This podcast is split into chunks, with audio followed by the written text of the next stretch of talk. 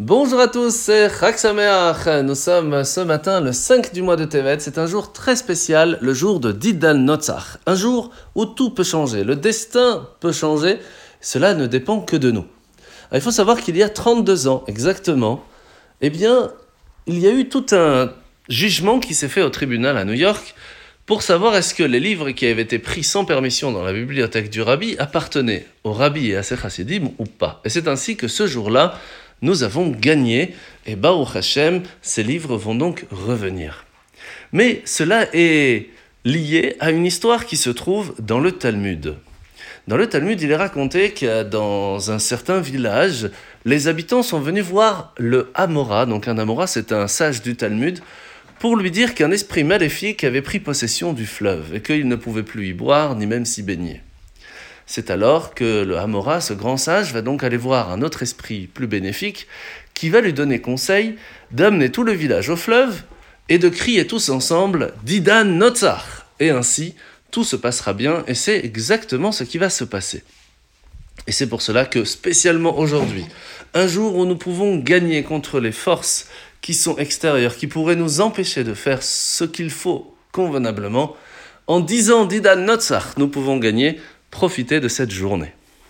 Alors nous sommes aujourd'hui au début du chapitre 6 du Tanya, où nous allons revenir un petit peu sur l'idée même de sa construction, le Sefer chez le Benonim, le livre du Benoni, savoir comment on peut évoluer, comment on peut grandir, comment on peut réussir à être meilleur. Alors pour cela, il faut savoir d'abord savoir quel est notre potentiel. Et c'est ce que nous avions commencé à apprendre lorsque nous avons compris que nous avons trois forces intellectuelles dans notre âme spirituelle, celle qui nous permet d'avoir l'idée, la compréhension des choses, le développement, puis en fin de compte, réussir à faire passer le message au cœur qui va avoir différentes façons de ressentir, ça peut être de la bonté, de la sévérité ou autre, jusqu'à en fin de compte le mettre en action. Donc nous avons tout le potentiel nécessaire pour y arriver. Mais autant notre âme spirituelle va nous donner ses forces, eh bien notre âme dite animale a aussi les mêmes forces et les mêmes volontés. La volonté de compréhension des choses qui pourrait être intéressante, mais qui n'est pas spécialement constructif, ou même intéressante et constructif, mais pas spécialement à bon escient. Euh, même dans, la, dans, dans, dans le ressenti d'aider les gens, on peut l'avoir pour aider l'autre, ou tout simplement pour se sentir soi-même un petit peu mieux, ou pour pouvoir montrer aux autres eh bien, que l'on fait des bonnes choses. Et malheureusement, ça peut aller même plus loin dans les choses qui sont contraires, comme par exemple la colère, euh, etc., etc. Et c'est pour cela qu'il faut savoir que ce que l'on va ressentir, comprendre, agir, on doit se poser la question, d'où vient ces forces, d'où vient cette action? Est-ce qu'elle vient totalement de notre âme spirituelle ou elle est encore liée à notre âme animale? Est-ce qu'on peut la purifier? Est-ce qu'on peut la raffiner? Est-ce qu'on peut réussir à faire mieux? Ce sont des questions que nous allons nous poser pour savoir où on en est et où peut-on arriver. Alors la mitzvah de ce matin, c'est la mitzvah positive numéro 114. Premièrement, l'interdiction d'enlever, euh, de tondre par exemple les moutons qui ont déjà été prévus pour être amenés au temple parce qu'ils sont devenus saints.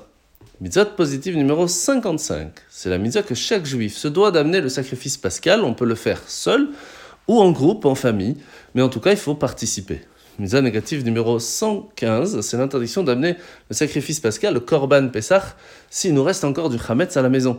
Donc on ne peut pas faire le seder de Pessah, entre guillemets, si on a encore du chametz. C'est pour cela qu'on fait la vente de chametz et on fait le bitul chametz. Nous avons aussi la misa négative numéro 116, c'est l'obligation de brûler tout le sacrifice pascal, toutes les graisses, pour ne pas qu'il passe la nuit et que le lendemain on ne peut plus rien faire avec.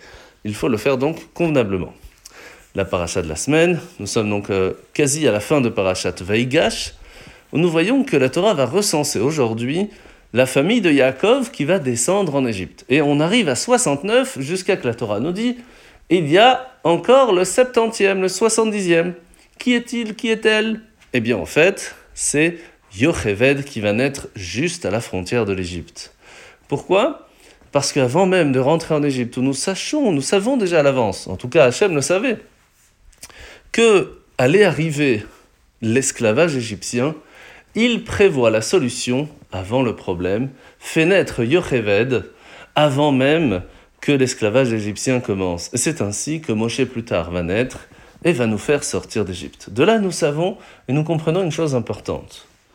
C'est que quand un problème arrive, la solution est déjà présente.